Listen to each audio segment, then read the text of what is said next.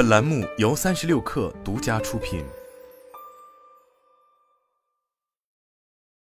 本文来自界面新闻。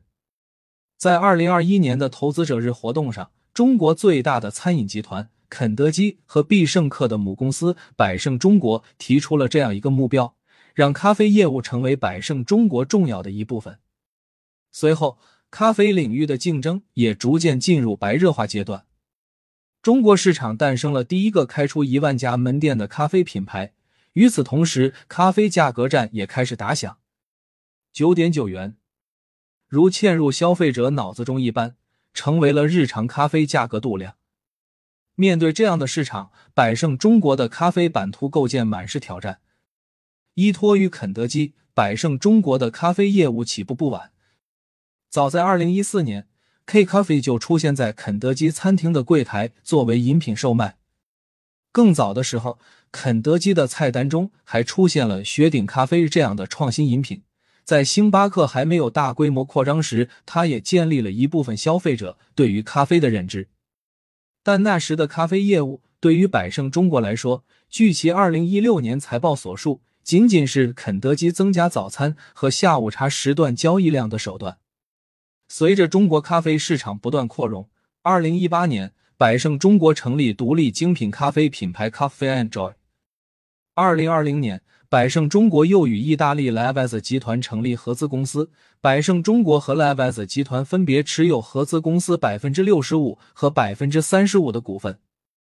当年四月，在上海静安区开出中国第一家 Livez 咖啡店，定位也是精品连锁咖啡。或许是 Coffee and Joy 和 Lavazza 在客群上有一定重合，在上述口号提出的第二年，百胜中国就放弃了 Coffee and Joy。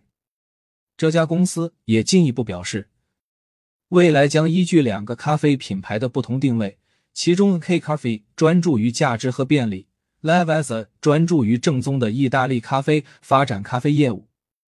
Coffee and Joy 停止运营之后，K Coffee 则显得更加活跃。百胜中国似乎开始对咖啡赛道进起猛攻，但在二零二一年，中国咖啡市场的格局已经相对稳定，向上有星巴克，向下则有瑞幸。百胜中国要在这样的市场中拼命挤出一番天地。他的战略是让 K 咖啡依托肯德基的扩张进军咖啡下沉市场。K 咖啡产品主打现磨咖啡与小食甜点。拥有约二十个左右的 school，价格集中在二十二元以下，包括十五至二十二元的美式与拿铁，十二至十八元的大杯气泡手摇咖啡系列，甚至是七元起步的 S O E。从这一层面上看，K Coffee 都无疑是在对标瑞幸、库迪等品牌。今年下半年，K Coffee 的名字正在被显眼的打在各地翻修后的肯德基餐厅门头。最近。他还开出了一批独立精品咖啡店，也是主攻下沉市场，如福建漳州、江西上游和湖北孝感等地。即便是独立门店，K 咖啡在物业和运营上也采用了很轻的模式。他们通常紧挨着已有的肯德基餐厅开店，部分门店内部空间甚至与餐厅贯通。比如位于大连的肯德基国会店，其店员告诉界面新闻。除了内部空间相通外，咖啡店员工实际上也是肯德基餐厅的员工在轮值。采用这样的模式，K Coffee 则可以借助肯德基的扩张顺势发展，并向下沉市场渗透。目前，肯德基在中国布局的城镇数量已经超过了一千九百个，它在后续还会继续追踪尚未开辟门店的八百个城市。在二零二二年新开门店中，肯德基、必胜客。安排在三至六线城市的门店数占比过半。百胜中国没有透露 K Coffee 的具体分布，但在二零二三年二季度财报会上，这家公司表示 K Coffee 销售额在二季度同比增长百分之五十，并在所有肯德基餐厅都能喝到。这是他在二零二一年之后再度公布 K Coffee 的数据。二零二一年，当时的百胜中国称 K Coffee 那一年共售出超过一点七亿杯咖啡。相比二零二零年增加百分之二十二，而 Lavazza 则是百胜中国在高端连锁咖啡上的投资标的。它有着自己的差异化，主打传统意式咖啡，从门店装修风格到产品体验，都复制了老派意大利模式。其中，它的爆款产品鲜奶拿铁就复刻了意大利人地道的方式，把牛奶及咖啡浓缩液分开，让消费者自己倒在一起进行融合。另一面 l a v a z 所处的三十至四十元每杯的价格带，是欧美系精品咖啡店的强势领域，目标用户是价格敏感度相对较低的消费者。在这个咖啡细分赛道 l a v a z 面临的竞争很激烈。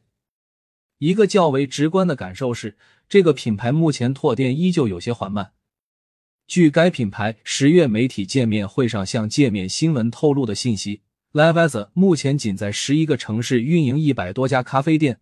自打二零二零年正式被百胜接手进入中国以来 l a v a z 平均每年只开出约四十家店。不同于 K 咖啡可以抱着肯德基的大腿快速开店 l a v a z 的模式较重。而且在这个咖啡细分赛道上，对手很多。极海数据显示，约百分之九十七的 Lavazza 门店分布在一线及新一线城市，主要在办公与购物等相对繁华的场所。Lavazza 拥有的三种店型及旗舰店、标准店和迷你店，也都是强调空间的大店模式。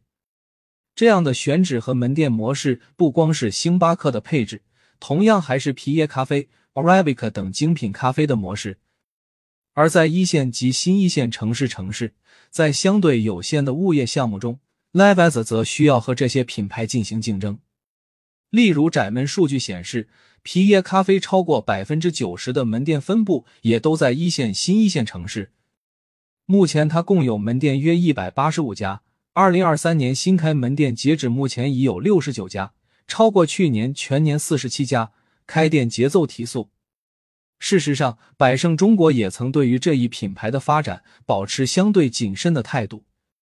二零二二年的年报中，百胜中国没有披露相关数据，但对 l a v a z 提出了这样的描述 l a v a z 的成功很大程度上取决于我们觅得最佳地段、引入新颖独特的门店形式及运营该等门店获利的能力。”但同时称，概不保证有关 l a v a z 的增长策略。将于短期内成功或产生预期回报，甚至可能根本不会成功或产生预期回报。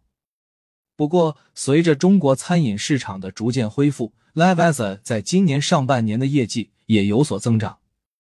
百胜中国财报显示，二零二三年上半年，Lavazza 营收同比增长超过一倍，约百分之七十的销售来自数字订单，而外卖订单占销售额的约百分之三十七。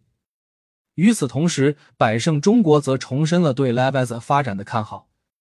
他表示，对于该品牌的目标是大幅加快 Lavazza 新店的开业速度，计划在未来三到五年内将该连锁店的门店数量增加十倍，达到约一千家。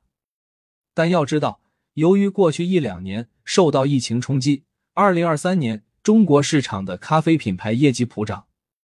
而 Lavazza 如何保持创新和吸引力，才最大的挑战。因为该品牌所主打的传统意大利咖啡，在逐渐查开一体化的中国市场，并没有形成气候。消费者可能会被口味、联名和出片等噱头吸引，但一杯纯正的意大利咖啡带来的光环或许有限。可见，虽然百胜中国的咖啡布局可以相互配合。但是在不同的细分领域之中，它都面临不同程度的挑战，尤其是在不同细分市场都已经有了实力不俗的竞争对手。此外，百胜中国能够给 K Coffee 的资源，由于模式的不同，或许很难复制到 Levans 身上，且他在餐饮本土化上有着诸多经验。不过，聚焦到咖啡赛道，这些经验能够多大程度上发挥作用，也值得观察。而本土化创新对于 Levis 来说格外重要，毕竟在消费降级的环境之下，相较于甚至不到十元的 K-Cafe 说服消费者买一杯三十元的咖啡需要付出更多精力。